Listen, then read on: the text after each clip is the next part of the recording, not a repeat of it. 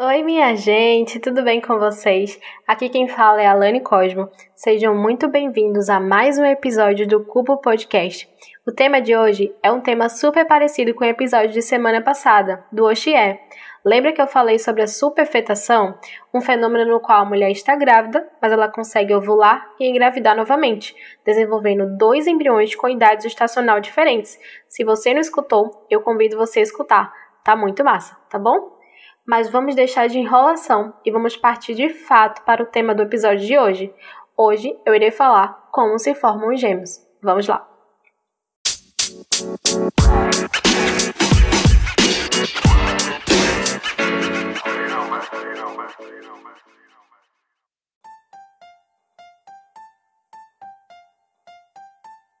Temos dois tipos de gravidez gemelar temos os gêmeos univitelinos e os gêmeos bivitelinos. Na gravidez de gêmeos univitelinos, a mulher ela vai liberar o seu gameta, que é o ovócito secundário, o homem vai liberar o seu gameta também, que é o espermatozoide, e esses gametas eles vão se encontrar para ocorrer a fecundação. Quando ocorre a fecundação, geralmente o zigoto ele é apenas uma bola de célula que vai fazer inúmeras divisões para formar órgãos e tecidos do corpo. Porém, na gravidez de gêmeos univitelinos, o zigoto ele vai se dividir e vai dar origem a dois zigotos independentes, que vão se desenvolver na mesma placenta. Eles vão ser obrigatoriamente do mesmo sexo, são geneticamente e fisicamente iguais uns aos outros, porém, cada um tem a sua individualidade, podendo ter gostos e personalidades diferentes, tá bom? Já na gravidez de gêmeos bivitelinos, a mulher vai liberar dois gametas e esses dois gametas vão ser fecundados por dois espermatozoides diferentes na mesma ovulação.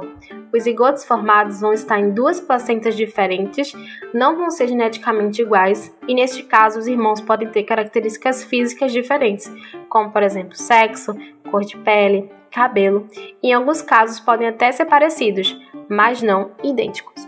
Outro fato importante a ser mencionado é que esperar mais de um bebê acarreta um maior risco de que surjam complicações durante a gestação, como por exemplo a anemia. A anemia em gravidez gemelar é duas vezes mais frequente do que em gestações simples. O aborto espontâneo também é bem mais frequente em gravidezes múltiplas, pois pode ocorrer a perda de um só bebê e os outros continuarem a se desenvolver normalmente, ou pode afetar toda a gestação. As gravidezes gemelar também apresentam dobro de risco de anormalidades congênitas nos bebês. Além do mais, as gestações de múltiplos são bem mais propensas a produzir anormalidades do líquido amniótico, em particular no caso de gêmeos que compartilham a mesma placenta. E para finalizar, eu quero falar do parto prematuro, pois quanto mais bebês, maior é a probabilidade que a gravidez não chegue até o final.